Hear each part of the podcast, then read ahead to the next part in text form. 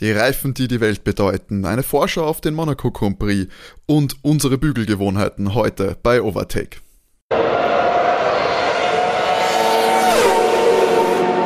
Hallo und herzlich willkommen bei Episode 20 von Overtake, eurem Lieblings-Formel 1 Podcast. Es ist zwar Rennpause, aber wir bringen euch natürlich trotzdem wie gewohnt die wöchentlichen News, Updates und Inhalte, die ihr aus der Formel 1 Welt wollt. Heute haben wir auch wieder ganz große Themen wie ein Reifen-Special und die Fortsetzung der ersten und letzten äh, ja, Sachen, die wir äh, gemacht haben aus der Reihe der Formel 1 YouTube-Videos. Da adaptieren wir wieder die Fragen für uns. Und heute auch wieder äh, in gewohnter Vollbesetzung an meiner Seite wie immer René und Matti. Hallo Jungs. Hallo Leute. Hallo. Matti, du hast ja letzte Woche äh, den Compris, hast du leider aussitzen müssen im Podcast. Im Nachhinein hast, glaube ich, nicht so viel verpasst, oder? Mm, ja, würde ich jetzt auch so, so sagen. viel verpasst habe ich nicht. Leider. Wir haben ja auch schon angekündigt, jetzt mit Monaco als nächstes Rennen. Ähm, da es dürfte nicht besser werden. Zumindest was den Rennverlauf angeht, wird es wahrscheinlich wieder ja, eine konservativere Zeit für uns. Äh, da wird nicht viel Action erwartet, aber hey, lassen wir uns doch überraschen. Wenig Überraschung gibt es bei unserer Struktur, denn wir gehen jetzt direkt zu den News. Es hat sich ein bisschen was getan, so ein paar kleine, äh, kleine Stücke haben wir rausgesucht, die vielleicht sonst unter dem Radar gelaufen wären. Die offensichtlich die größte News war auf jeden Fall äh, die Rennplanänderung. Denn da scheint es wieder danach auszuschauen, dass es zwei Österreich-Rennen gibt. Genau. Es ist so, dass die Türkei ist abgesagt worden aus Corona-technischen Gründen. Eigentlich hat sich das ERC schon angebahnt. Ich meine, Istanbul ist ja eingesprungen, die Rennstrecke. Ähm, aber jetzt waren die letzten Wochen ja schon, wer Fußball verfolgt, äh, hat mitbekommen, dass das Champions League-Finale wackelt. Das wäre auch in Istanbul ausgetragen worden. Das ist jetzt auch schon abgesagt worden und ist nach Portugal verlegt worden. Deswegen war es für mich jetzt dann auch wenig überraschend, dass die Türkei auch den Grand Prix abgesagt hat.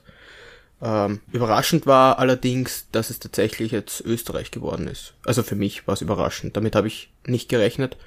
Äh, hätte ich tatsächlich eher damit gerechnet, dass nochmal äh, zum Beispiel Mugello also einspringt. Ich glaube, Großbritannien war ja auch im Gespräch für einen äh, für ein zweites Rennwochenende in Silverstone. Ich schätze mal, das hat vor allem eben logistische Gründe, dass sie da möglichst äh, viel Geld sparen, indem sie einfach da die äh, sich eine Wegstrecke sparen. Das wahrscheinlich. Und in Österreich haben wir jetzt ja ganz gute Auflagen. Genau. Nachdem der Grand Prix im Juni ist. Da werden Fans sogar möglich, äh, möglich sein, so wie es aktuell ausschaut. Verschreiben wir es nicht, aber das glaube ich, das nimmt, nimmt die Formel 1 da gerne mit. Und ich, im letzten Jahr ist ja das ja quasi schon bewiesen worden, dass da zwei Rennwochen hintereinander möglich sind. Und ich glaube, da verlässt man sich nach, nachdem jetzt eben Türkei äh, schon abges also eingesprungen ist für Kanada, jetzt abgesagt wird, will man sich da, glaube ich, jetzt nicht mehr äh, irgendein Risiko eingehen und deswegen nimmt man hier die bewährte Bank in, in Österreich mit, dann den großen Preis von Österreich und der große Preis der Steiermark. René, als Steirer, wie ist, stehst du dazu? Ich freue mich natürlich. Also ich fand auch, es ist eine schöne Rennstrecke und ist mir dort der Doubleheader lieber wie woanders. Ich sag's mal so. Und ähm, so vom Politischen her ist es fast dasselbe. Autoritäres Ein-Mann-Regime mit Allmachtsfantasien gibt es in der Steiermark auch. Also ziemlich das Gleiche. Äh, also wird der Preis auch von einem autoritären alten Mann verliehen. Das passt dann schon. Was das übergibt den Preis wirklich der Schützenhofer dann beim großen Ich glaube, ja, ja. Also äh, ich habe ihn schon mal, ich weiß gar nicht, ob er es letztes Jahr gemacht hat, aber der hat schon mal Preise übergeben. Da steht nämlich wirklich Governor. Das, das ist, liebe ich. Governor of Styria. Ich glaube, sie haben einfach keine bessere Übersetzung für Landeshauptmann gefunden. Ist auch ein sehr schönes deutsches Wort, muss man sagen, Landeshauptmann. Stimmt. Herrlich. Nö, also äh, ich meine, Türkei letztes Jahr war halt schon äh, ein Burner mit dem Regen, aber es kann in der Steiermark auch regnen. Ah, die, die Grand Prix waren doch eh super sehr, bei uns. Sehr lustig. Ja, ich finde auch, also ich mag die Strecke gern und ähm, wundert mich jetzt nicht, dass es äh, da fahren, das Rennen, weil da haben sie halt wirklich die Homebase von dem Team mit Red Bull und natürlich gehört dem Teambesitzer auch die Strecke bietet sich schon an. Kennst du das Video von vom Ricciardo? Also er hat so ein YouTube-Video, also er hat ja einen YouTube-Kanal. Letztes Jahr hat er in den zwei Wochen, hat, hat, hat er sehr viele Ausflüge in der Steiermark gemacht und er war ununterbrochen Schnitzel essen. fand, ich, fand ich ganz lustig eigentlich. Ähm, das Video ist wirklich super lustig geworden. Kann man sich anschauen auf seinem Kanal. Aber irgendwie hoffe ich, dass er jetzt dann noch eins macht. Wo er weiter nur Schnitzel essen Eine weitere News, wo es um die Strecken ging, war, dass der Umbau in Australien äh, weiter vorangeht. Da haben wir ja auch schon in unserer WhatsApp-Gruppe einmal kurz äh, drüber geredet, dass es da ja ähm, ja eine gewagte äh, Hochgeschwindigkeitskurve geben wird es soll ja jetzt davor, es, ich glaube, ähm, es ist geplant, dass auf normal ist dort ja keine DRS-Zone, aber es ist geplant, dass dort jetzt eine lange DRS-Zone hinkommt auch noch. Und es war vorher eine, eine Rechts-Links-Kurve dabei, die ja jetzt komplett rausgenommen worden ist. Finde ich ein bisschen risikoreich, weil du hast direkt jetzt durch diese schnelle Kurve hast du direkt dahinter die Absperrung, keine Auslaufzone. Und du hast, was ist denn das? Das ist ein Riesensee in dem Park. Das ist ein See oder das Meer? Nein, das ist ein See, glaube okay. ich ja, finde ich einfach äh, sehr risikoreich, weil wir haben bei gerade bei solchen bei solchen schnellen Kurven hatten wir ja vor wann war das 94 den Senna-Unfall in Imola. Deswegen ist in Imola auch die Strecke umgebaut worden weil da keine Auslaufzonen sind. Bin ich halt sehr gespannt. Ich hoffe, dass da alles gut geht. Wenn alles gut geht, wird es natürlich wahrscheinlich ein super spannender Grand Prix, weil er einfach schneller geworden ist. Mit mehr Überholmöglichkeiten. Kann halt auch ins Auge gehen. Ich bin gespannt. Es ist ja noch äh, einiges an Zeit bis zum Australien Grand Prix. Vielleicht, ja, überlegen sie sich ja nochmal, wie sie das möglichst sicher machen. Da mach, äh, hoffe ich mal, dass da die Experten auf jeden Fall ein Auge drauf haben worauf die Experten der FIA ein Auge geworfen haben und auch die Experten von Mercedes war der Red Bull Flügel in Barcelona, weil da ist aufgefallen scheinbar, dass äh, der etwas flexibler ist, als er sollte. Genau, die FIA hat jetzt ähm, von einem recht einzigartigen Möglichkeit Gebrauch gemacht und zwar machen sie eine zusätzliche Überprüfung am 15. Juni wo sie sich genau das anschauen werden. Ähm, Lewis Hamilton hat nämlich gemeint, äh, sein Konkurrent, der Max Verstappen, hätte einen Bandy Wing oder bei uns im Deutschen haben sie es jetzt als Flexi Wing tituliert. Und ähm, das wäre eigentlich nicht erlaubt, dass sich der Heckflügel in Relation zur Geschwindigkeit verbiegen kann, weil das wird nämlich dazu führen, dass wenn er auf der Geraden fährt und sehr schnell ist und der Heckflügel sich etwas abflacht, dass er schneller fahren kann, weil einfach der Luftwiderstand vom Auto geringer ist. Man muss aber dazu sagen, die Tests bestehen ja alle Flügel und zwar die statischen Tests. Das heißt, da werden sie wahrscheinlich einfach in der, im Stillstand ein Gewicht drauflegen und schauen, ob sich der Flügel verformt. Aber wenn jemand bei den neuen Tests, so wie Sie jetzt verstanden habt, wird man wahrscheinlich schauen, wie das unter Windeinfluss ausschaut. Also vielleicht packen sie den Flügel in einen Windkanal oder äh, lassen sie da was Neues einfallen, weil ähm, es gibt ja das ein bisschen Evidenz aus der Onboard-Kamera des Red Bulls, dass man sieht, dass er da eben etwas, ja, nicht, sie nicht verformt, sondern dass er sie verdreht. Und ähm, das dürfte wahrscheinlich der Schmäh sein, den die da anwenden. Klingt aber für mich eigentlich nach einer, nach einer cleveren Technik dahinter, oder? Finde ich auch. Also tatsächlich bin ich immer einer, der sagt, ähm, wenn es wirklich einer schafft, in einer Grauzone außerhalb des Reglements da was zu finden, muss man meinen Hut davor ziehen, ehrlich gesagt, weil offensichtlich ist er ja regelkonform. Ja. Mit den jetzigen Tests. Aber ich meine, sie sind auch äh, eigentlich recht gönnerhaft, dass sie sagen, sie machen am 15. Juni, also in einem Monat dann die, äh, die Tests. ich meine, da, da ist ja noch viel Zeit, oder? Ja, es gibt, es gibt jetzt ja schon Tests. Es wird ja jetzt schon getestet, aber sie, die ähm, Teams haben ja noch eine Toleranz von 20 Prozent und erst ab 15., damit sie sich noch, jetzt, sie haben einen Monat Zeit, um das komplett hinzukriegen, ab 15. wird gestraft wenn sie es dann nicht schaffen. Bis jetzt haben sie eine Toleranz von 20 Prozent. Die sagen dir so und so viel, ja, ist das Problem und du kannst das dann noch hin, im wahrsten Sinne genau. des Wortes hinbiegen, deinen Flügel.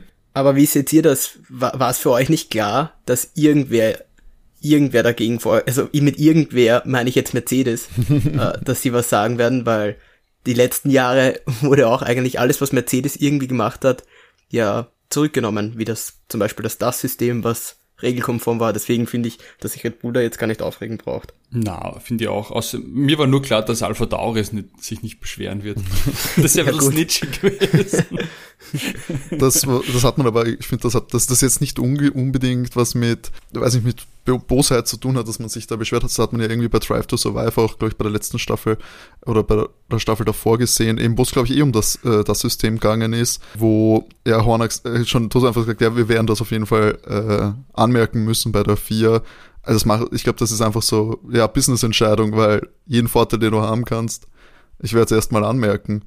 Weil wenn da irgendwo Man irgendwas nicht jeden- passt, dann, ja, dann man zählt's nimmt nicht. alles mit. Ja, man nimmt alles, jede Möglichkeit, die man hat. Solange irgendwann anfangen, dass sie sagen, okay, so eine Beschwerde, wenn du die einlegst, kostet so und so viel äh, Tausende an Dollar, dann äh, werden sich die Teams das einfach äh, weiterhin vorwegnehmen, dass sie, äh, dass sie da einfach Beschwerde einlegen. Und das ist scheinbar auch ein legitimes Mittel, klar. Weil du weißt ja auch, selbst nach diesen Onboard-Kameras weißt du ja nicht, wie regelkonform ist es wirklich. Also du kannst sagen, ja, okay, da ist eine Grauzone, aber dann gibt es vielleicht ein, zwei Teile in diesem super komplizierten Regelsystem, äh, die da nicht konform sind und dann ist es schon äh, ein Grund, dass es vielleicht zur Strafe oder ja eben zumindest zur, äh, zur Abänderung dieses Teils kommt. Ja. Und das musst du einfach mitnehmen, weil ja, es braucht eine genaue Untersuchung und kannst dich halt nicht nur auf irgendwelche Fernseh- oder Onboard-Kamera-Bilder äh, beziehen. Bin schon echt gespannt, wie sie Tests machen werden. Da bleiben wir auf jeden Fall dran. Und zu guter Letzt, wo es auch ums Geld gegangen ist, ist, ist natürlich die Gehaltsobergrenze, die äh, gerade sehr rumgeistert in der Formel 1-Welt. Und ein bekannter Fahrer hat sich jetzt dazu geäußert. Walter Bottas.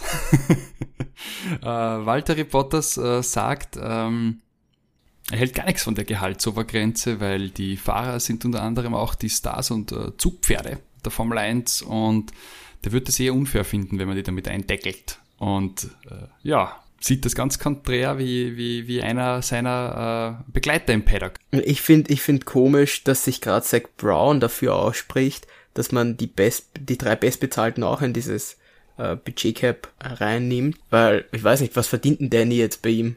20 Mille? Das nimmt ja auch was weg. Ja, aber denen Also- geht's nicht so gut. Also mm, ich würde sagen, äh, Ja, aber dann, dann darfst du halt einem Fahrer nicht 20 Mille bieten. Da sind sie auch selber schuld. das schwächt wen anderen mehr wie ihn. Überleg mal, weil wenn du Louis bist, willst 50 Mille verdienen. Das heißt, das, das nimmt anderen viel mehr Spielraum wie ihm, der Danny. Ja, aber gut, aber dann fahrt Lewis nicht mehr, dann hilft ihm, das hilft aber auch keinem anderen Team, weil kein anderes Team kann ihn unter Vertrag nehmen. Ja, aber das würde auch nicht passieren. Also ich glaube, also ich glaube, McLaren wäre es lieber, wenn Lewis ganz aus der Formel 1 ausscheidet, als ja, dass du die 1 zu die 10 sind, Chance die nimmst, sind dass er zu im Vergleich zu Mercedes so abgeschlagen. Du kannst ja auch, dann setzt du halt George in das Cockpit und der fahrt um den Weltmeister mit. Nein, ich glaube, da geht's da geht's wirklich um kommerzielle Interessen. McLaren hätte sogar die Fabrik verkaufen müssen. Also denen geht's ja wirklich dreckig. Ja, aber sie, sie können sie ja in ihr Budget reinnehmen, aber ich verstehe, dass man, dass man gewisse, Na, Die wollen den Ja. Nachteil halt den anderen rüber übertragen und ihnen selbst nicht gut geht. Das denn? Neid, Neid. ja, aber ich weiß nicht, glaube ich nicht, dass man das, dass man das so ändert, weil wenn du jetzt deine drei bestbezahlten Arbeitnehmer in dieses Cap reingibst von diesen 145 Millionen oder 150, was es auch immer sind, ja, du, du weiß ich nicht, also Entschuldigung, aber das, das kann sich weder Ferrari noch, noch Red Bull sonst irgendwer dann Fahrer leisten. Genau. Die, weil die fallen, die verdienen ja alle. Aber deswegen verstehe ich, es ist, es ist die Taktik ist schon legitim vom Zach Brown, weil das tut allen anderen mehr weh als dem Mitfilter der abgeschlagenen Teams. Deswegen probier das einmal. Weil wahrscheinlich haust du da eine ultimative Forderung raus und schaust, was dann der Kompromiss wird. Aber du musst ja mal mit einer Extremposition reingehen da in die Verhandlung. Und wenn du überlegst, Lando, der hat in seinem Rookie hier ähm, 250.000 Pfund verdient. Ja, okay, aber, Naja. aber du, ich, ich finde, ja, aber ich finde, weißt du, so eine, so eine Meldung schieben und dann sich aber Danny mit 20 Mille reinsetzen, ist ein bisschen frech. Naja, dafür hat wahrscheinlich der Lando nicht so viel bekommen. Ja, aber das ist ja trotzdem immer noch, noch mehr, als weiß ich nicht, was, was sonst Teams zahlen. Also, ich finde es einfach ein bisschen absurd. Und er selber verdient wahrscheinlich genauso gut. Er ist wahrscheinlich der zweitbestbezahlte in dem, er, er, gehört ja nicht zum Rennbetrieb. Er ist ja kein Angestellter. Er ist Krankenstätter vom, von der, von der, von der Renn GmbH. Also er hackelt ja für die kommerzial, äh, kommerzielle McLaren-Sparte, er fällt da gar nicht rein. Genauso wie das komplette Marketing und die rundum. Die sind schön getrennt, Aber, aber diese drei Angestellten, das ist doch auch nur für die Fahrer, oder? Naja, naja, du hättest dann dabei ähm, zum Beispiel den, den, den Rennstrategen, der wird nicht schlecht verdienen. Oder zum Beispiel, du hast ja meistens einen Teamchef und der Teamchef ist sehr wohl im Rennbetrieb. Was drin. Also der Christian Horner, naja, der Christian Horner Der verdient schon. wird, wird sicher also 10 Millionen oder mehr verdienen. Echt? Okay. Ja, okay, gut. Und ja, dann fallen die da, fallen die da drunter und wenn es halt ja eben, wenn es dann Rookie-Fahrer hast, der halt nicht so viel im Jahr verdient, ähm, dann kriegst du halt noch irgendwie eben, ja, irgendeinen hochqualifizierten Angestellten da rein. McLaren tut sich da super leicht. Überleg mal, da ist der Teamchef der Andreas Seidel. Der ist noch relativ jung, macht einen super Job, aber der Andreas Seidel, was wird der verdienen? Zwei, drei Mille, wenn's hochkommt? Dann sind wir fertig. Dann zahlst du den Lando noch zwei, drei Mille und den Danny. Dann bist du aber unter 30 Mille fein raus. Und wenn du das ganze Mercedes aufbürdest, haben die 100, haben die wahrscheinlich 80 Mille verbraucht. Es ist ja ein guter Schachzug. Aber die Frage ist, wenn wir es jetzt auf, auf Valteris Aussage beziehen, ich finde, es ist natürlich das, äh, das Standardargument, wenn es immer, egal wo, um die Gehaltsgrenzen im Sport geht, weil die natürlich sagen, sie setzen sich dem Risiko aus, sie sind die Markenträger und solange das ganze große Konstrukt drumherum immer mehr Geld verdient, warum sollten es die Fahrer ja nicht auch? Da ist jetzt, ja, das finde ich legitim. Ja, ist natürlich, dass sie einen Teil für das Einsparen äh, der Form, wenn die Formel 1 sagt, sie muss billiger werden, äh, können sich natürlich auch nicht die Fahrer aber hinstellen und sagen, naja, aber wir sollten da schon äh, im jährlichen Verhandlungspoker immer doch die besseren Karten haben äh, und wir wollen immer mehr Geld.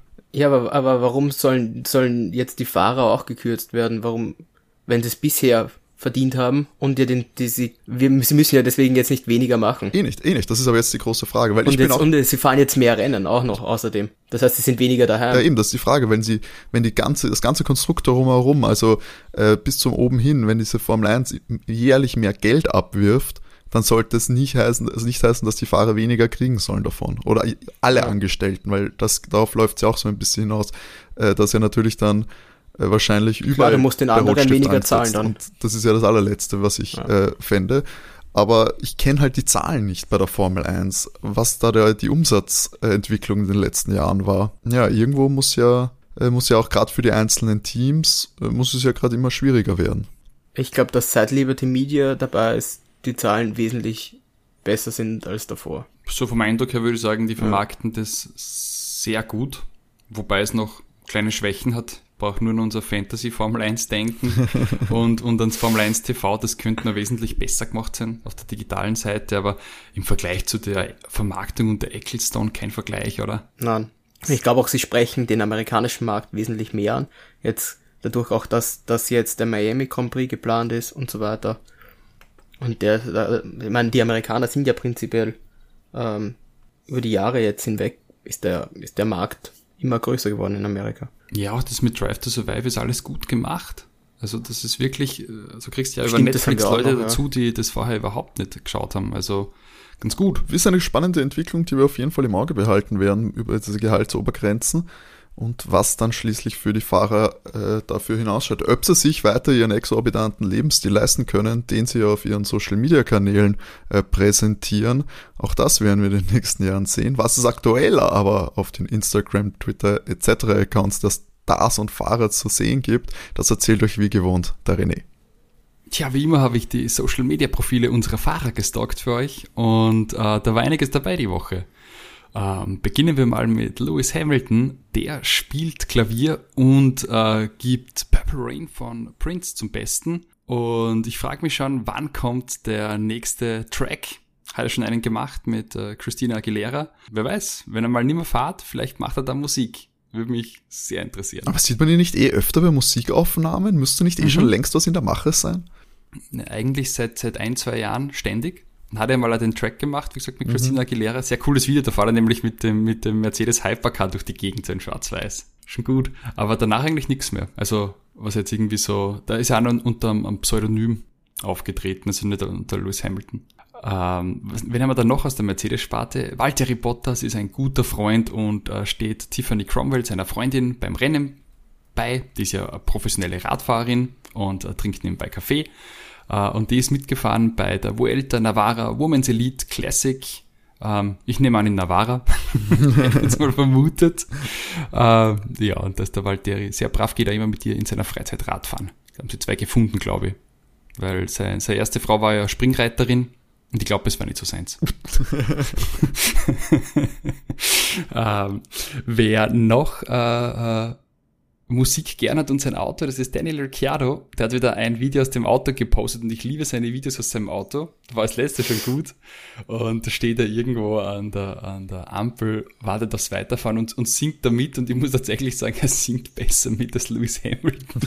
oder, oder, ist es einfach nur, weil im Hintergrund äh, die Musik läuft? Ich kann es nicht interpretieren. Ihr könnt ja gerne euer Feedback dazu und schicken und sagen, wer klingt besser, Daniel Ricciardo oder Lewis Hamilton? Wichtiger Kampf abseits der Strecke. Ich, hab, ich, ich, ich hätte gern das so früher, was in den 90ern oder so, dann gäbe es so einen offiziellen Formel 1 Song, wo aber die Fahrer singen. Weißt du, wie früher die, oh. das wäre so cool, wie so Fußballnationalteams auch ihren eigenen Lieder gesungen haben. Gäbe es so in den 90ern jedes Jahr so ein, so die Formel 1 Hymne interpretiert von allen Fahrern. Das hätte ich gern wieder. Boah, das wäre geil.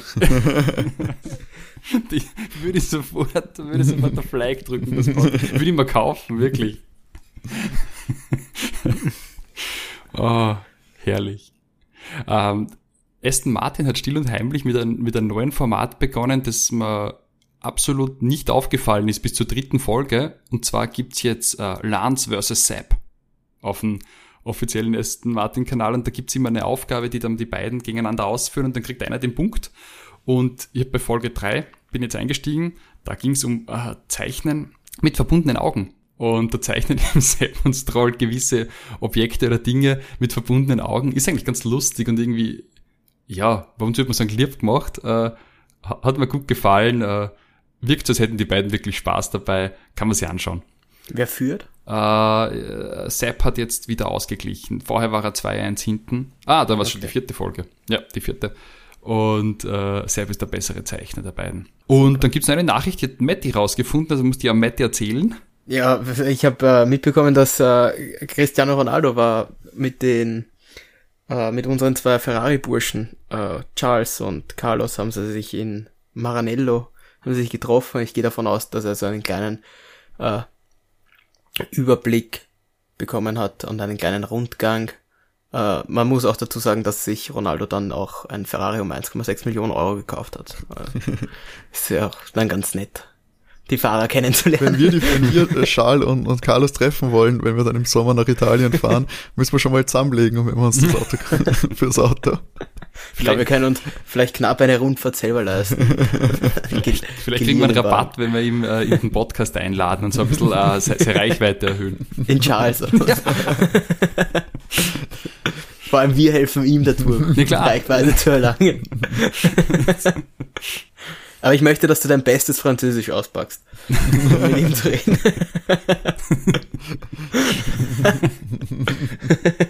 Na gut, das war's auch schon aus der Social Media Ecke.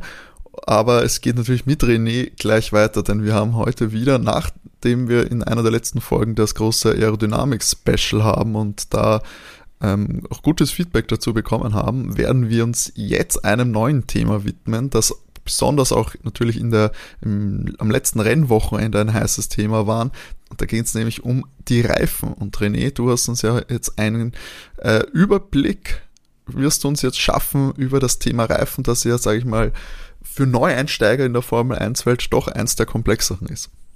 Genau, die guten alten Reifen nicht zu vernachlässigen, weil eben der einzige Kontakt zwischen Rennauto und der Straße, normalerweise, also wenn wir uns nicht gerade überschlagen oder aufsitzen, und natürlich sehr, sehr wichtig für die Performance. Und bei den Reifen gibt's einfach wahnsinnig viele Änderungen in den letzten Jahren und ich dachte mal, machen wir einfach mal zum 2021er Jahr eine kleine Übersicht, was ist derzeit erlaubt, äh, wo geht die Reise so hin bei den Reifen und ähm, was sind die wichtigsten Verschleißerscheinungen bei Reifen. Es gibt ja oft äh, Worte wie äh, Marbles, Graining, Flatspot, die man einfach bei der Berichterstattung hört, dass wir uns das mal kurz anschauen und dann so auch das Leben eines Reifens auf der Rennstrecke.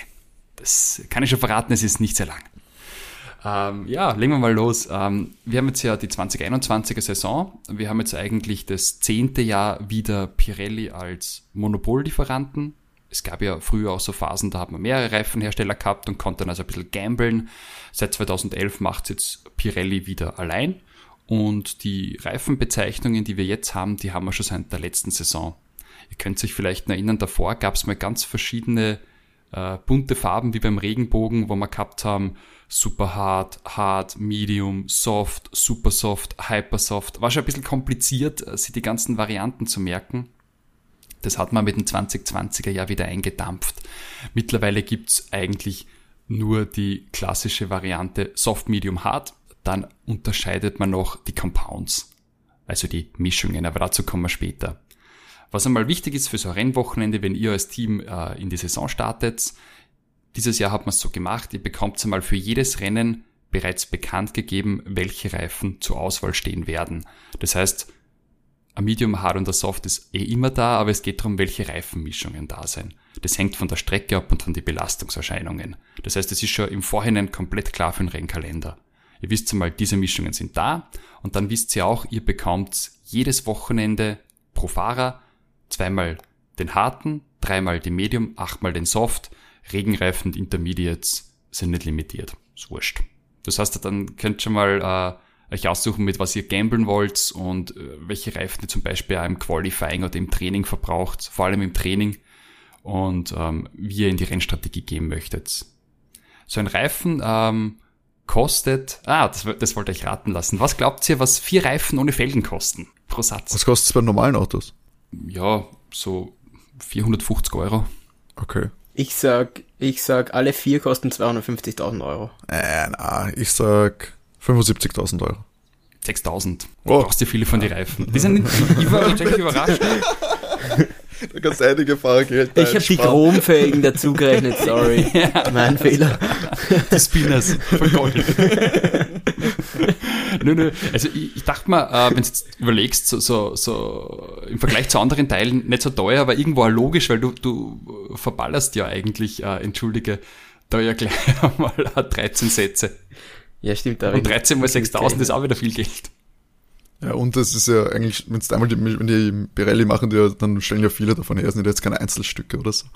Nö, nö, die, die kommen mit drei schwarze Trucks und da sind die Reifen drin für alle Teams. Also da kommt der ganze Armada an Reifen jetzt mal daher.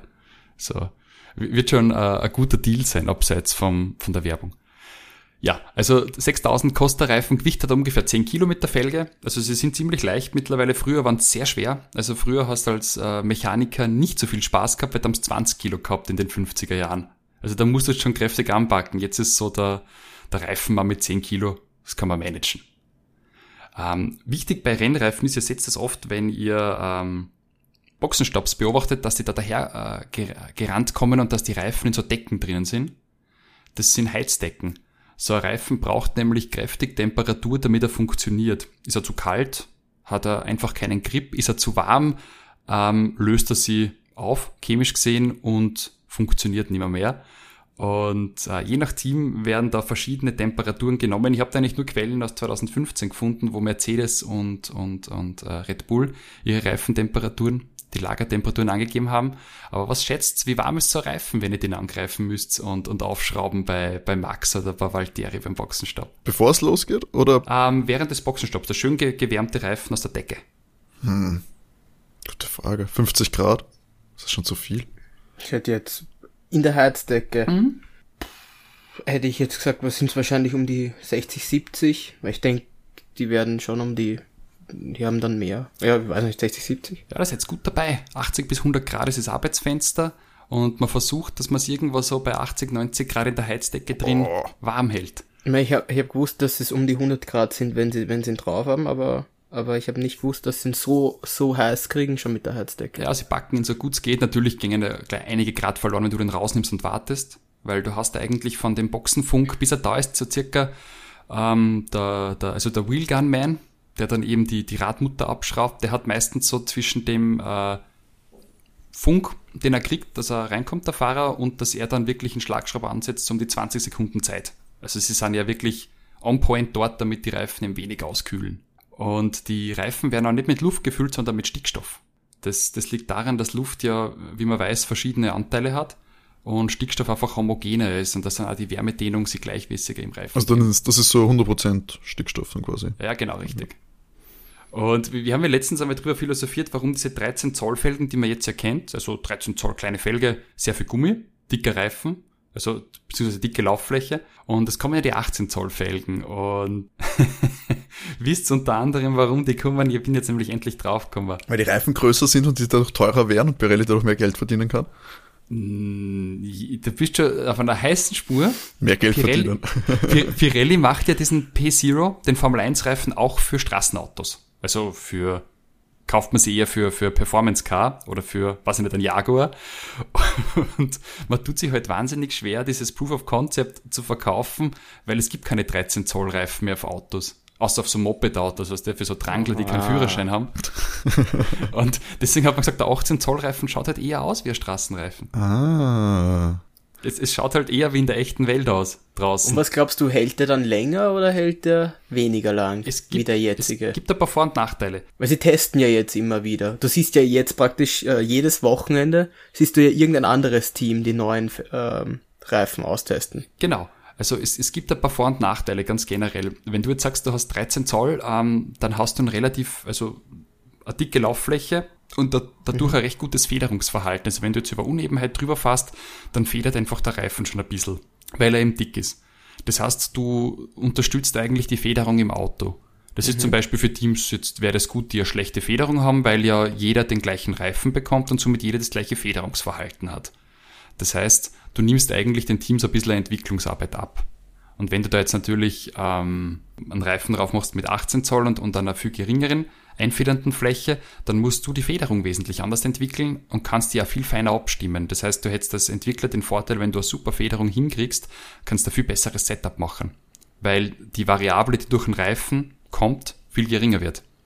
Mhm. Wird wahrscheinlich potenziell die Teams äh, in die Karten spielen, die da eine gute Abteilung bei der Federung haben und Geld dafür.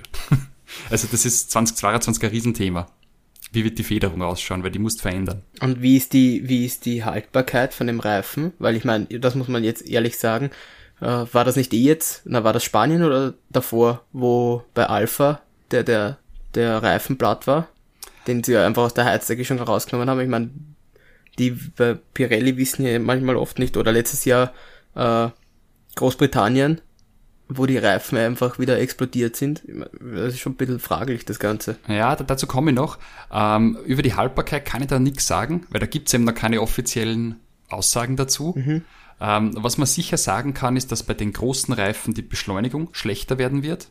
Ist ja, ist ja logisch, weil du musst viel größeres Rad andrehen. Das mhm. ist einfach für die Power Unit schwieriger. Dafür hast du natürlich eine höhere Endgeschwindigkeit, weil du hast einfach eine höhere Umfangsgeschwindigkeit durch einen größeren Radius. Also es, da werden es ein paar Unterschiede geben. Wie die Haltbarkeit ist, wir wissen es noch nicht. Sie werden ein bisschen brader, die Reifen. Das heißt vielleicht, ja, na, ich traue mir da keine Aussage machen. Das, das werden wir sehen. Also das, das werden wir sehen. Aber natürlich sagt Pirelli, sie arbeiten daran, dass die Haltbarkeit noch besser wird. Kennst du ja Pirelli. Alles wird noch besser. Natürlich. Ja, natürlich. Ist jedes Jahr noch ein besserer Reifen. ähm, aber jetzt kommen wir zu den Verschleißthemen, die, die eigentlich wichtig sind. Man, hört oft von, von uh, Blistering, Graining, ähm, Marbles, Laying Down Rubber und Flatspot. Ähm, ganz kurz gesagt, Blistering ist, wenn uh, der Reifen innen zu heiß wird und sie sozusagen einfach das Füllungsmaterial ausdehnt, in dem Fall der Stickstoff, und dann anbe äh, beginnt einfach Sachen aus der Lauffläche rauszusprengen. Das passiert kaum noch. Also Blistering ist eigentlich ein Thema, das in den letzten Jahren komplett verschwunden. Ab und zu wird es fälschlicherweise gesagt, aber wirklich bei Blistering wäre innen im Prinzip das Medium zu heiß. Das passiert kaum noch. Was aber eigentlich ständig passiert und immer passiert, ist Graining. Das ist, wenn die Lauffläche zu warm wird. Und beim Graining werden eben nicht Sachen rausgesprengt von innen heraus, wegen einem zu hohen Druck, sondern du bist einfach so heiß als Reifen, dass du leicht zerstört werden kannst durch zum Beispiel Steinchen, die am Boden liegen oder einfach durch einen Asphalt, der ein bisschen kratzig ist. Der verformt dann den Reifen vor außen. Das wäre Graining. Und zwei Dinge, die man auch immer hört, ist Marbles. Marbles böse. Das sind diese Gummiwurzeln, die immer dumm liegen und wenn du drauf fährst, verlierst du Performance. Warum? Ganz einfach, weil die Gummiwurzeln legen sich auf der Lauffläche an und dann hast du nicht mehr diese schöne glatte Lauffläche, sondern du fährst eigentlich auf die Gummiwurzeln, die ja dann den Kontakt zwischen dir und der Straße machen. Und das ist natürlich einfach schlecht, weil du hast dann weniger Auflagefläche und somit kannst du weniger Traktion auf den Boden bringen. Waren diese Marbles schon immer ein Problem? Eigentlich, ich bild mir ein, dass es irgendwann eine Saison gab, wo das dann angefangen hat und das halt, äh, sag mal, in der jüngeren Vergangenheit gewesen. Also jetzt nicht erst, äh, nicht, ich rede jetzt nicht von 90ern oder so, sondern äh, dass das irgendwann angefangen hat, dass das überhaupt erst passiert. Hm, da muss ich passen. Das, das okay. Die, die hat prinzipiell, das sind ja diese Fußteln, genau. diese schwarzen, die du genau. immer siehst. Die hat's ja, die hat's jetzt eh schon, die gibt's schon länger. Also zum richtigen Problem will ich meinen, dass das auch wirklich besprochen wurde, ist es seitdem wir die Slicks haben. Also seit 2009? Ja, sehr guter Einwand, so das hast vollkommen recht. Die Slicks wurden ja damals mal gemacht aus Sicherheitsgründen, also die, die, die Rillenreifen. Wenn ihr so alte Formel 1 Rennen schaut, dann seht ihr, dass die Reifen ein Profil haben, also gerillt sind.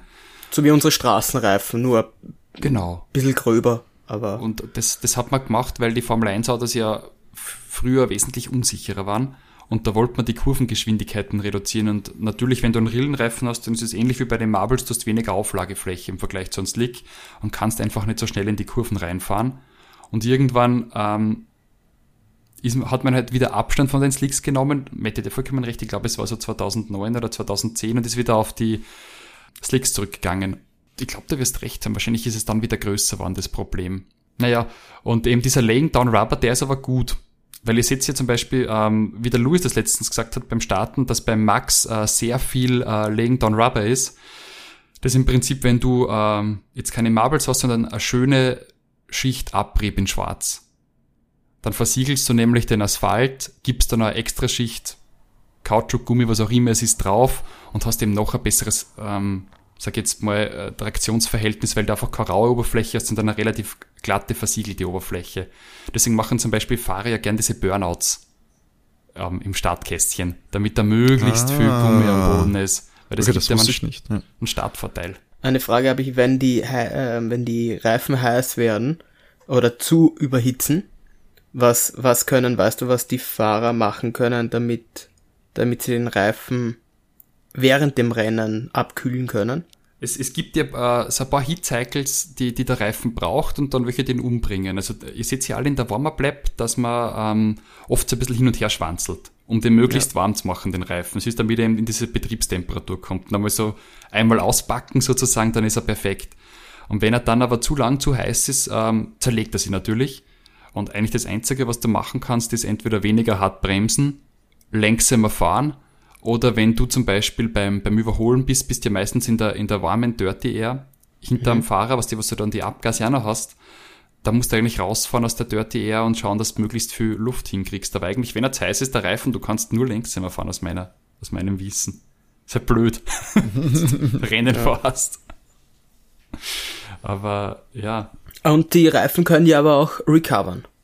Weil das, das haben wir tatsächlich ja schon öfter bei Mercedes mitbekommen, dass, wenn es heißt, wenn die Rundenzeit abfällt und dann so zwei Runden später oder sowas merkst du, wie auf einmal dann Lewis doch nochmal äh, die schnellsten Rundenzeiten äh, hinhaut und dann hält der Reifen aber dann doch nochmal so fünf bis zehn Runden, weil er, und dann wird ja oft gesagt, dass der Reifen jetzt wieder recovered ist. Ja, das ist schon geil, das Reifenmanagement. Es, es, äh, was, was echt für mich schwer zu durchblicken ist, aber die werden relativ viel wissen, die Jungs, ja, wie sie das irgendwie so managen. Vollkommen richtig. Das letzte, was vielleicht noch wichtig ist, ist der sogenannte Flat Spot. Das ist ja einfach, wenn ihr, wenn ihr sehr hart bremst, dann blockiert euch das Rad. Und wenn das Rad natürlich blockiert, dreht sich der Reifen nicht weiter. Und ihr bremst dann nur mit der Lauffläche, die gerade in dem Moment auf den Boden schaut. Und die wird natürlich da wie bei einer Pfeile oder wie, wie bei einem Käsehobel in der Küche abgerieben. Und durch das entsteht dann eigentlich unten keine runde Lauffläche, sondern eine gerade. Und das ist eigentlich der Mo Moment, wo es vorbei ist für den Reifen. Ich wollte gerade sagen, da wird ja praktisch jedes Mal, da kommst du ja praktisch immer an die Box, wenn, wenn du sowas hast, wenn du einen Bremsplatten hast. Genau. Du, könntest da nicht weiterfahren, weil du kriegst so krasse Vibrationen rein bei der Geschwindigkeit, das macht ja die, die Federung kaputt und außerdem ist das Einlenkverhalten dann kaum noch zu bändigen, weil du kannst nicht mehr gut rotieren, den Reifen, weil er eben so einen großen Widerstand hat durch die, durch die platte Lauffläche. Gut, ähm, jetzt habe ich noch ein bisschen was über die ähm, verschiedenen Compounds über die fünf, einfach damit es mal erklärt ist.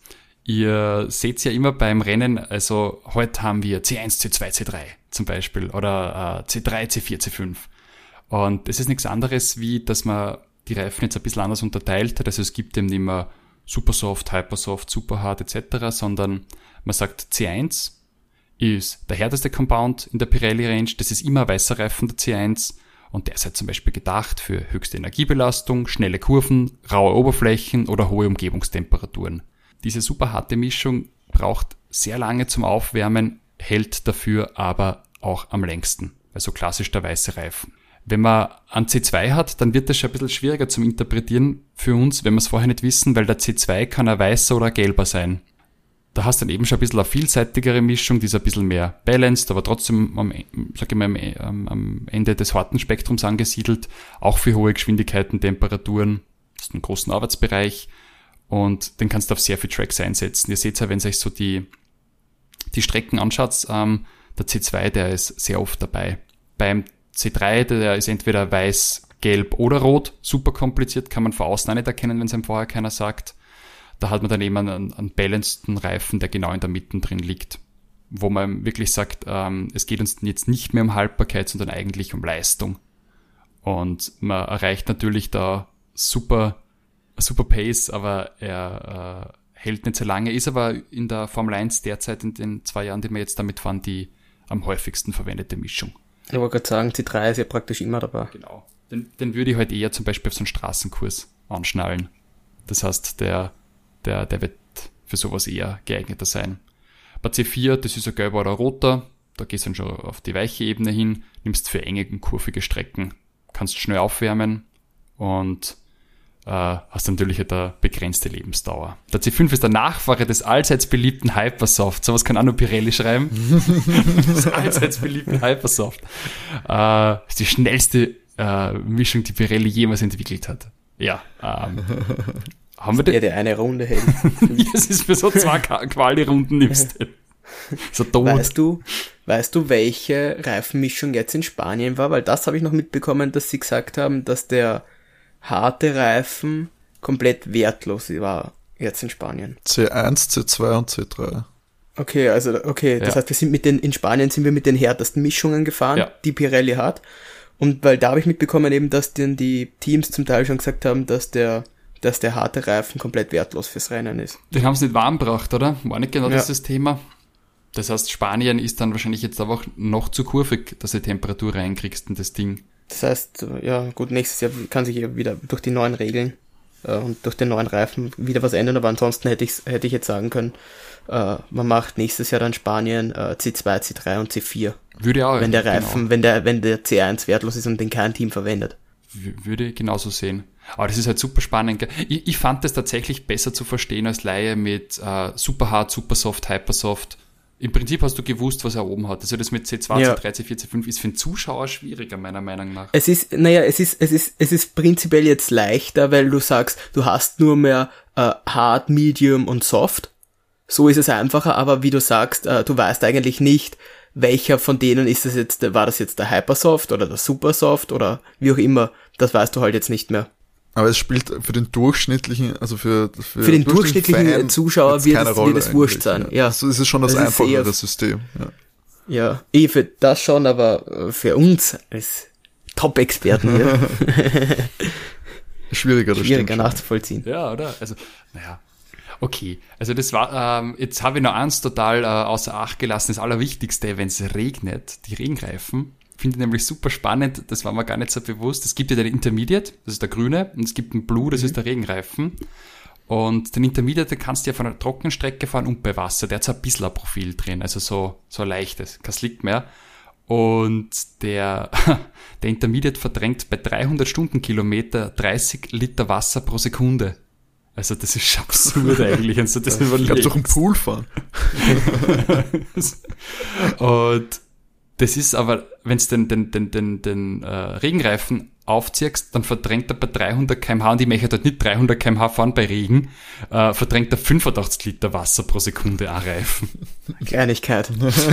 Und der Pirelli äh, schreibt da eben, dass, äh, dass es gar nicht so viel Wasser geben kann, sondern eher nur die Sicht des Problems ist, weil sie keiner so schnell fahren traut mit dem Regenreifen. Also hat noch keiner die Challenge accepted. 300 fährt bei schwerem Regen. Würde ich auch nicht machen. Ähm, ja. Und jetzt noch so ganz kurz zur ähm, Reise eines Reifens im, in seinem kurzen, aber doch spannenden Leben. Also der Reifen wird natürlich von Pirelli produziert im schönen Italien und kommt dann mit den äh, drei großen schwarzen Pirelli Trucks, die jede Woche dabei sind, sieht man auch im Paddock, wenn man schaut, zur Rennstrecke. Pirelli baut üblicherweise zwei Werkstätten auf und alle Teams kommen dann mit ihren Felgen zu der Werkstatt. Auf ähm, den Reifen ist ein Barcode oben. Der wird äh, wahllos einer Felge zugeteilt, der Reifen. Und während des kompletten Arbeitsablaufs wird das aber akribisch dokumentiert, was passiert. Da gibt's insgesamt vier Scannerabläufe, wo man so den Barcode wie beim Biller mit einem äh, mit einem Handscanner schießt. Also beim Ausladen, beim Fitten, das da, wo der Reifen aufgezogen wird, beim Befüllen und beim Wuchten. Und somit ist eigentlich der Weg von jedem Pneu dokumentiert. Das garantiert auch, dass ein Team sich seine Reifen nicht aussuchen kann, sondern die werden wahllos zugeteilt auf die Felgen, die mitgebracht werden. Das heißt, kein Team kann jetzt sagen, ah, den Reifen hätte ich gern, den hätte ich gern nicht. Nachdem das Wuchten fertig ist, ähm, werden die Reifen aufs Maximum aufgeblasen. Das finde ich nämlich auch interessant, auf den maximalen Druck, den sie aushalten dürfen.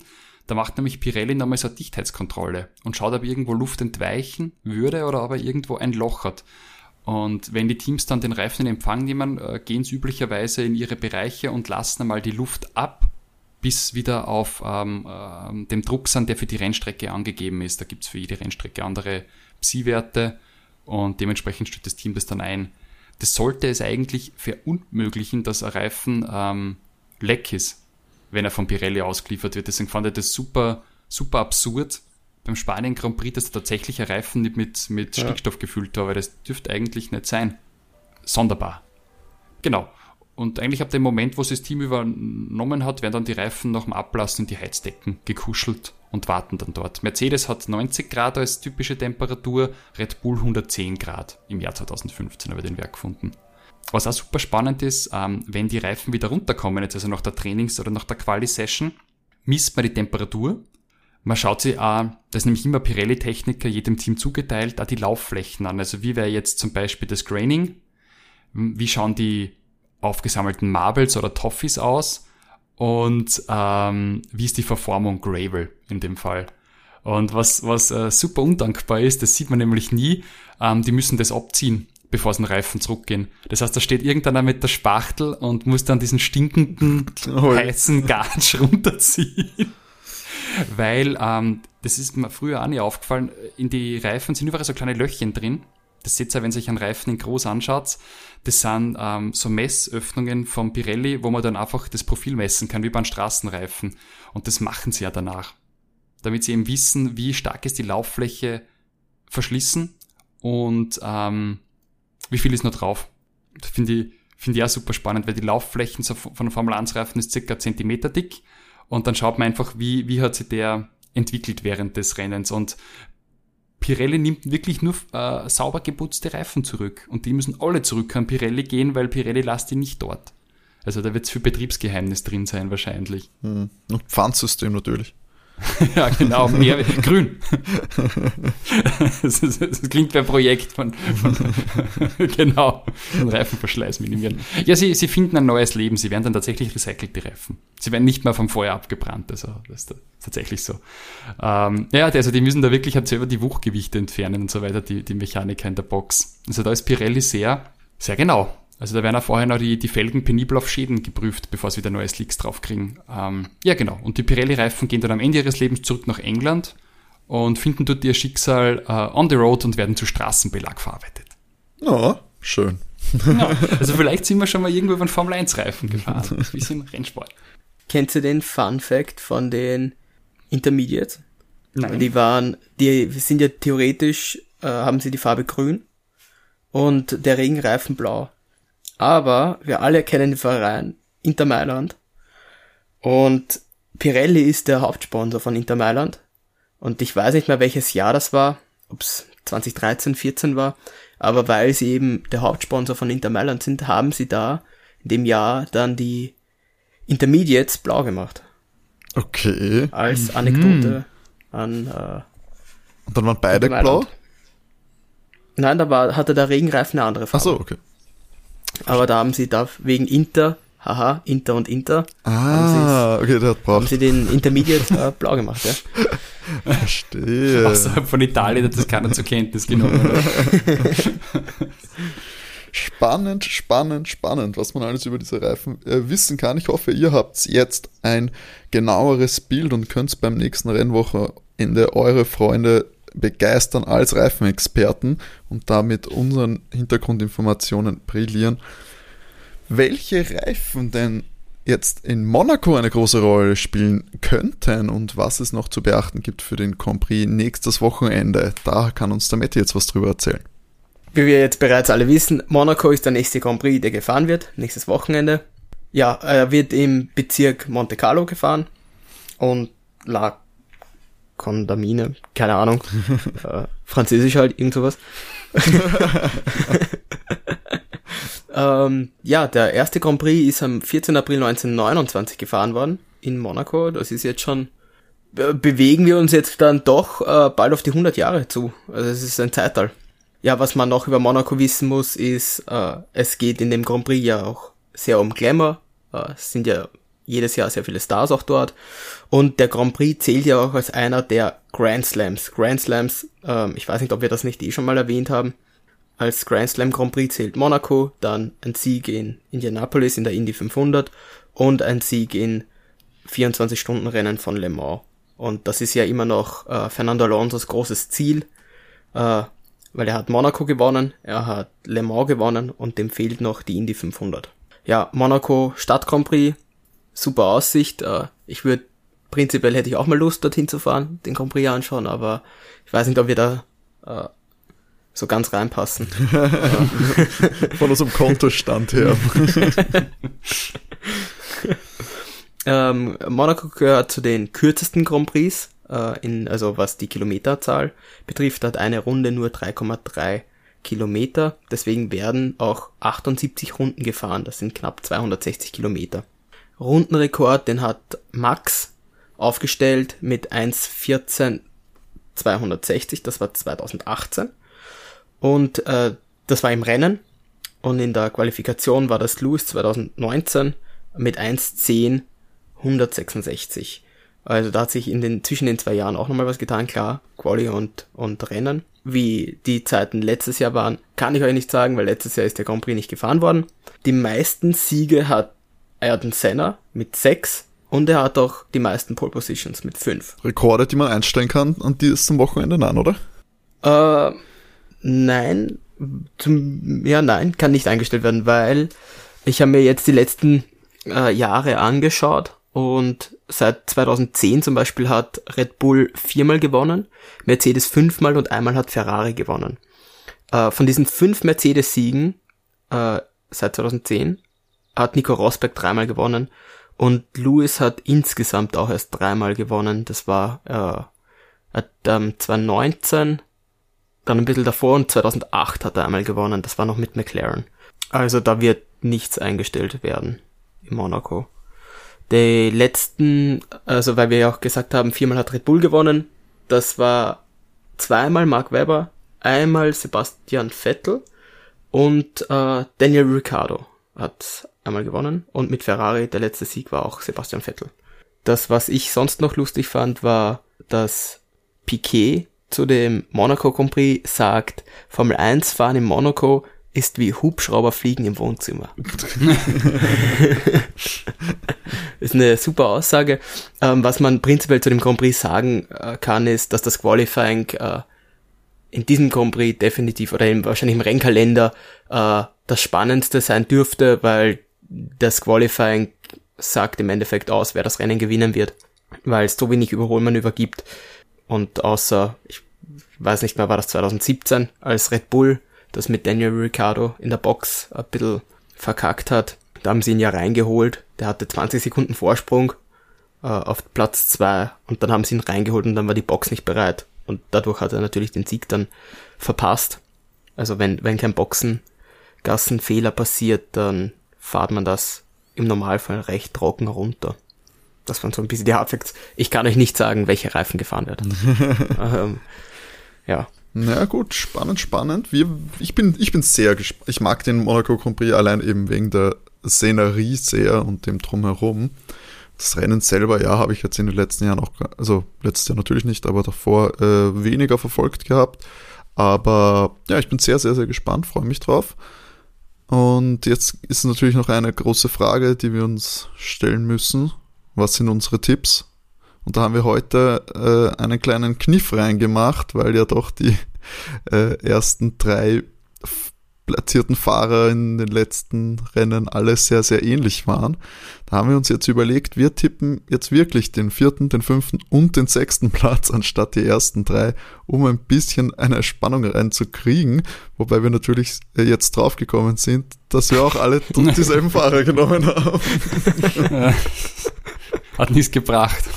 Da müssen wir nochmal zurück, glaube ich, an, ans Reißbrett.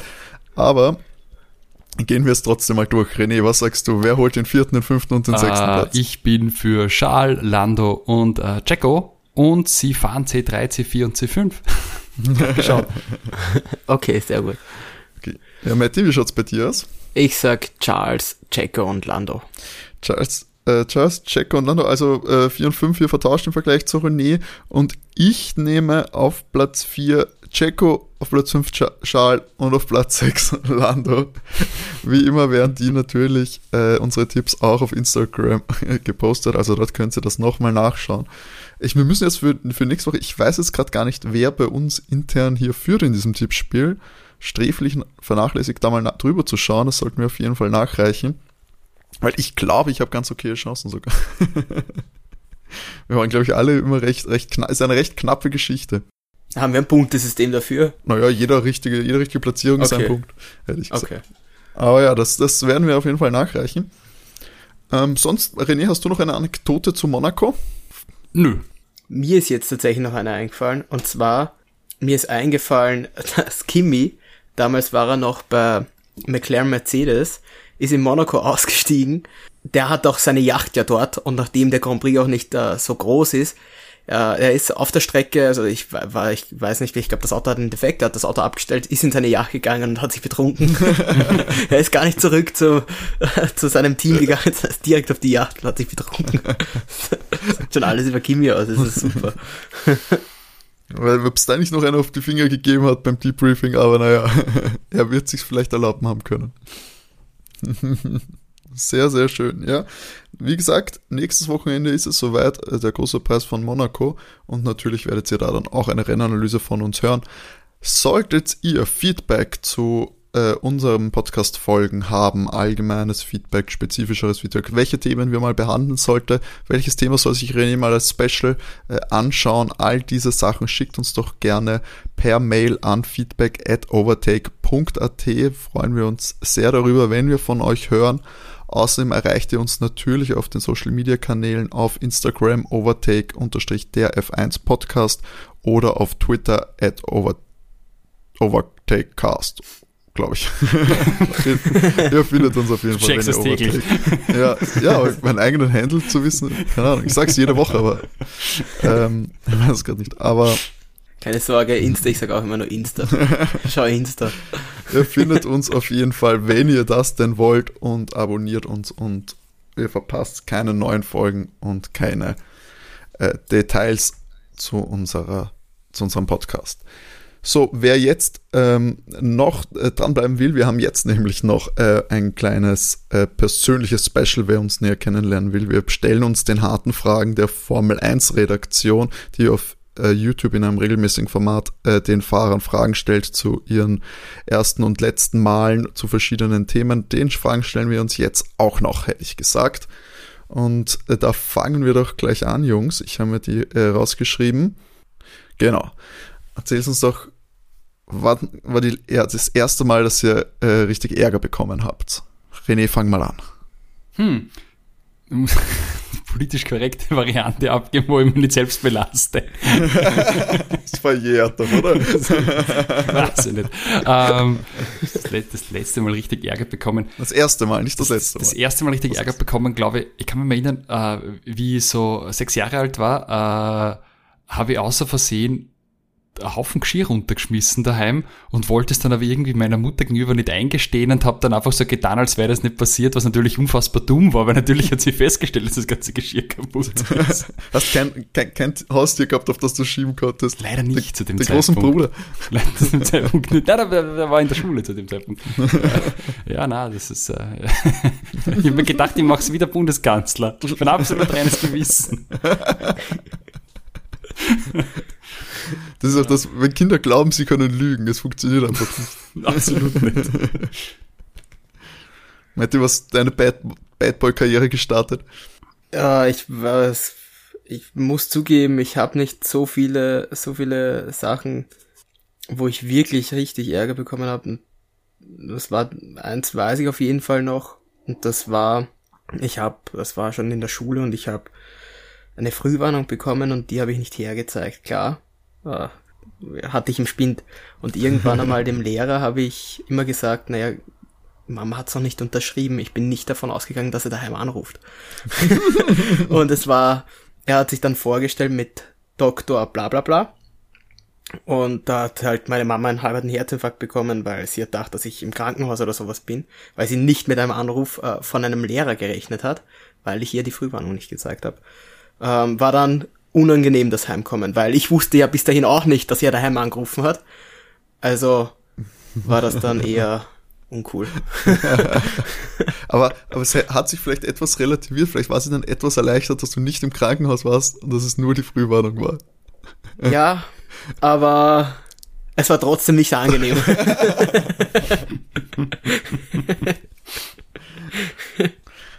Ich, ich dachte, es kommt tatsächlich eine andere Schulgeschichte mit dir, aber. Ja, ich, ich habe ich hab auch eine im Kopf gehabt, aber ich wollte sie dann, ich wollte mich hier nicht selbst belasten, falls irgendwer drüber hört. ich weiß ganz genau, welche du meinst. vielleicht für eine, für eine der nächsten Folgen äh, können wir das mal anteasern. äh, bei mir war es tatsächlich, ich weiß es gar nicht, ich muss sagen, ich war als Kind unfassbar, also unfassbar, aber schon relativ brav, gerade was solche Sachen angeht, dass ich Ärger bekommen hätte. Ich konnte schon nervig sein, aber nicht so, wofür man Ärger kriegt.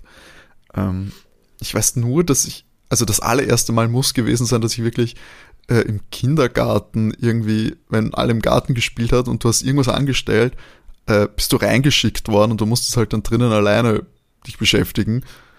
Ähm, und da wurde ich, glaube ich, weil natürlich das total böse ist, mit irgendwelchen Stöcken in der Hand rumzulaufen, könnte ja, weiß Gott, wem wir das Auge ausstechen, wurde ich dafür dann reingeschickt und ich habe mich auch unfassbar, unfassbar äh, unfair behandelt gefühlt, weiß ich noch.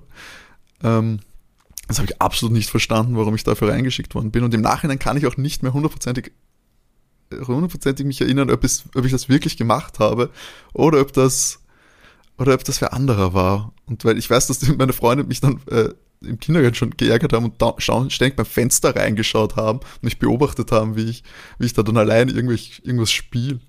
Keine Ahnung, furchtbar frustrierend. Du wurdest fürs Gefängnis vorbereitet. ja, tatsächlich, ja. Aber gibt es auch mehr Spielsachen, glaube ich. Besseres Fitnesscenter. Besseres, besseres Fitnesscenter mehr eben, ja. ja. das muss das gewesen sein, aber ich, ich, wie gesagt, es war nicht so oft, dass ich als Kind zumindest Ärger bekommen habe. Also das nächste bin ich sehr gespannt. Was war das letzte Mal, äh, dass ihr wirklich Angst hattet? Also last time you were scared, war die, ist die Originalfrage. Aber wann war das letzte Mal, dass ihr Schiss hattet oder Angst hattet? Boah, das weiß ich noch ganz deutlich. Äh, da habe ich dich auf der Weltreise besucht in Malaysia und bin dann mhm. zurückgeflogen.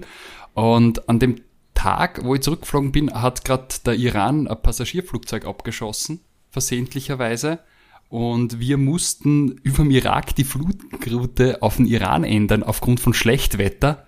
Und dann haben wir wirklich gedacht, das ist echt nicht gut.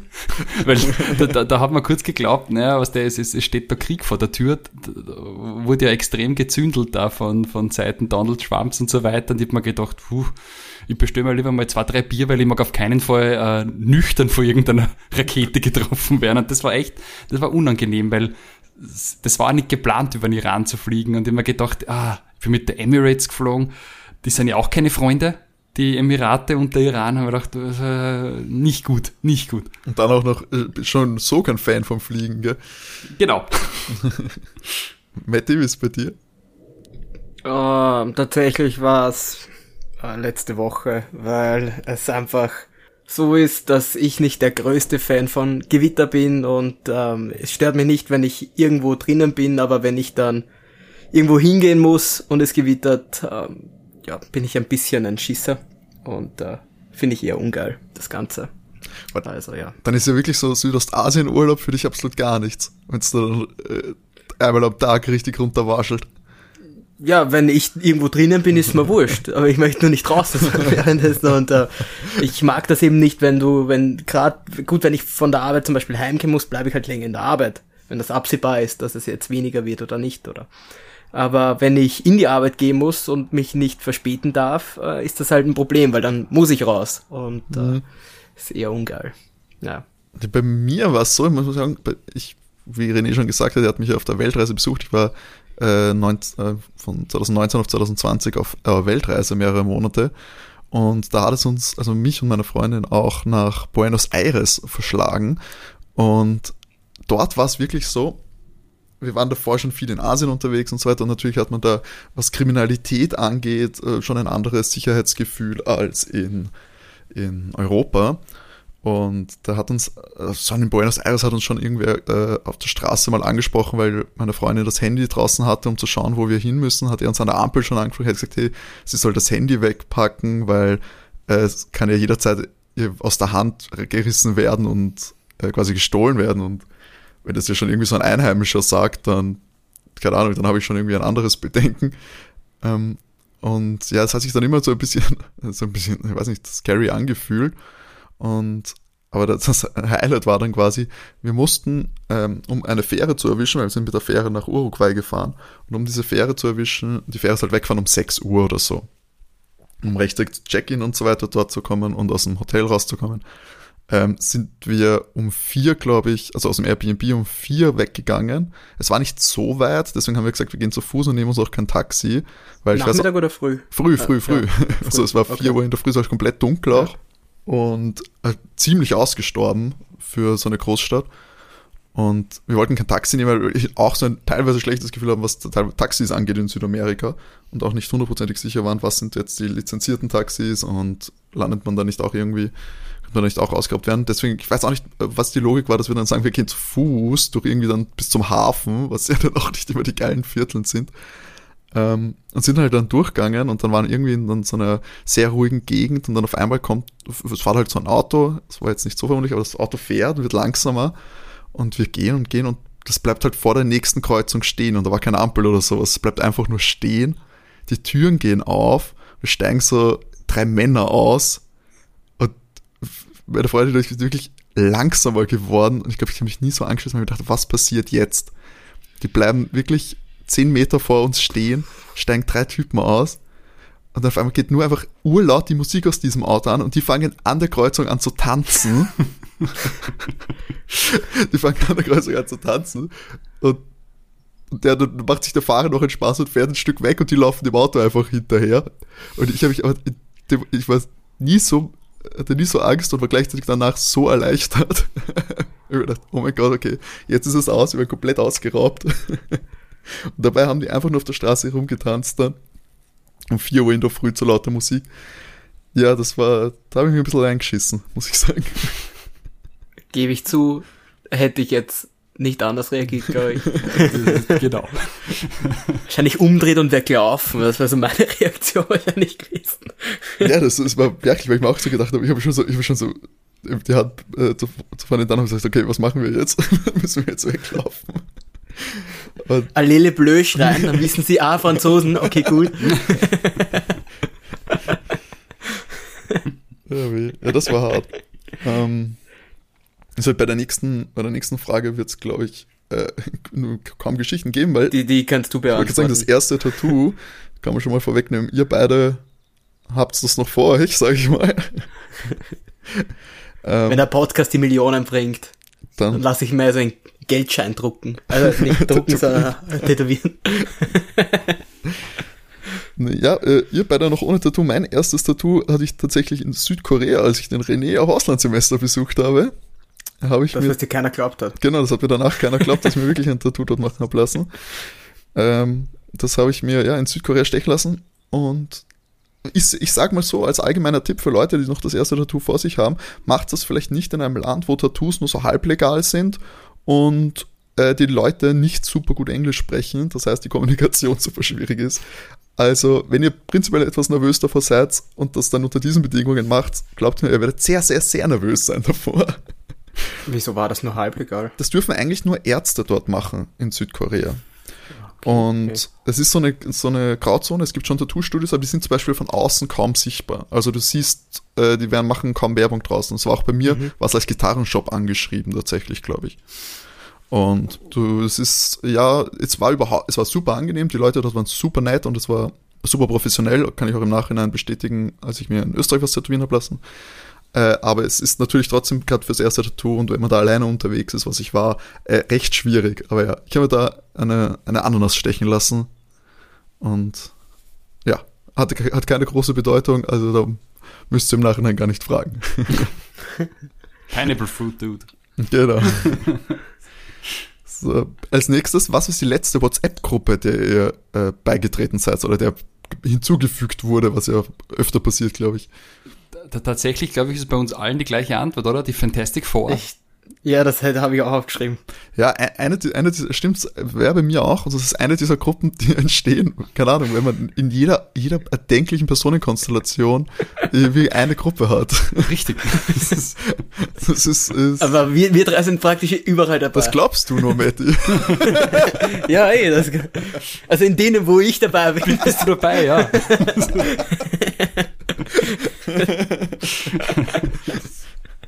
es gibt irgendwie so, ich meine, gut, schlussendlich landen sie alle, glaube ich, auf dem WhatsApp-Gruppenfriedhof, wenn irgendwie äh, keiner mehr was reinschreibt und es sich dann wieder alles auf irgendeine andere Gruppe verlagert. Aber ja, ich glaube auch das ist, prinzipiell glaube ich, kann man sagen, es gibt zu viele WhatsApp-Gruppen. Definitiv. Ja. Für die unterschreiben. Ich frage mich, ob es die Wir haben halt für jedes. Thema irgendwie was. Genau. Ja, die Porridge, da ist der Timo rausgegangen. Ja, ich habe irgendwann versucht aufzuräumen äh, in den, und mir und da aus einigen Gruppen, aus denen eh offensichtlich nicht mehr geschrieben wird oder äh, wenn es so weit ist, dass wir eh sowieso eine neue Gruppe machen, bin ich dann irgendwann raus. Ja, wir müssen eine neue Italien-Gruppe Ja, machen. die, die Maranello-Gruppe. Dieselben vier noch einmal.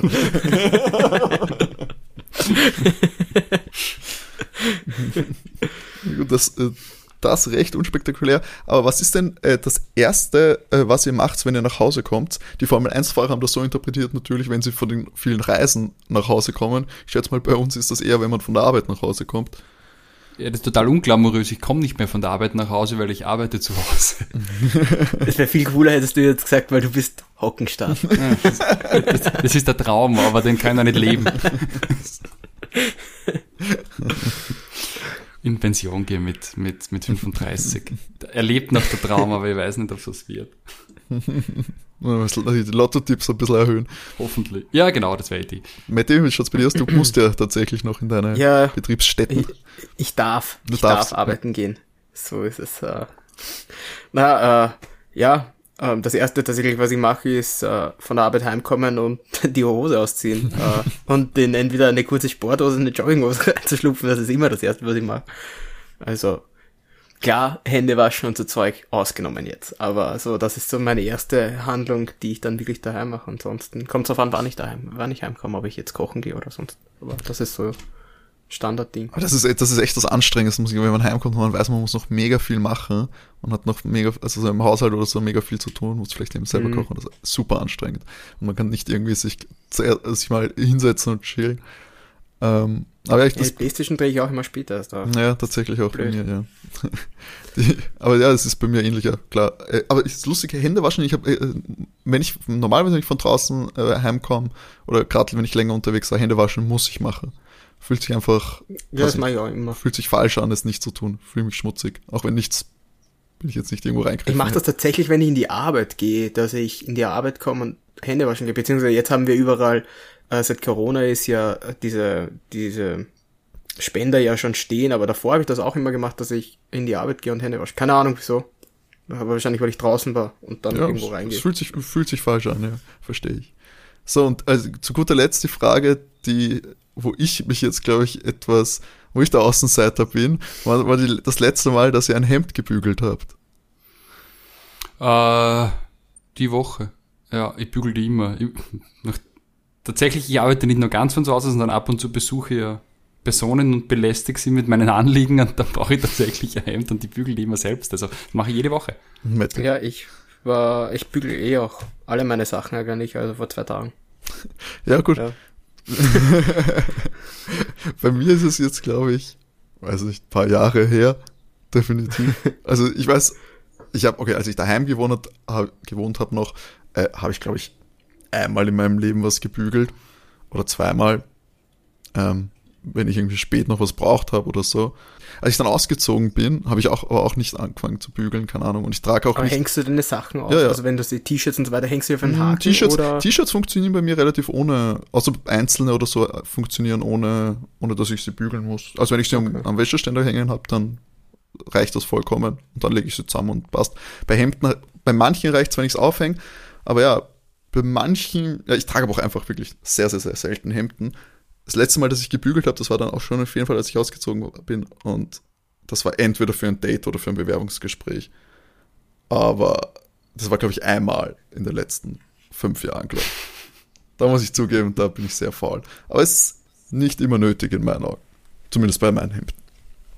Ja, die, bei den Hemden kommt es auch darauf an, ich sage jetzt mal so, so fortgehemden, keine Ahnung, also kurzärmelige oder so weiter, sehe ich jetzt auch nicht so dringend, dass die gebügelt werden müssen, wenn man sie schön aufhängt. Ja, wenn es eh dunkel ja. ist und man vielleicht schon mit ich Partyhemd, Party, äh, Partyknopf ist offen. Der, Partyknopf ist offen. der lenkt von allen Falten auf, der Partyknopf, der offen ist. Na gut, dann haben wir hier mit unseren Bügelgewohnheiten auch den Podcast äh, geschlossen für heute in einer etwas längeren Ausgabe. Aber ich meine, es ist auch die 20. Folge, da darf man ruhig mal etwas ausführlicher werden. Also, weiß nicht, gibt's, habt ihr noch was? Abschließende Worte? Ich wünsche euch, äh, ich wünsche uns allen, Entschuldigung, René, ich wünsche uns allen einen anspruchsvollen Grand Prix. Genau, wünsche euch ein schönes Rennen, viel Spannung beim Qualifying und vielleicht passiert ja was beim Start und äh, es gibt den einen oder anderen Fahrer Boxenfehler und wir haben trotzdem ein spannendes Rennen. Hoffen mal drauf. Daumen drücken. Genau. Also in diesem Sinne eine schöne Woche und bis zum nächsten Mal bei der Rennanalyse dann von Monaco. Ciao. Bis bald. Ciao. Ciao.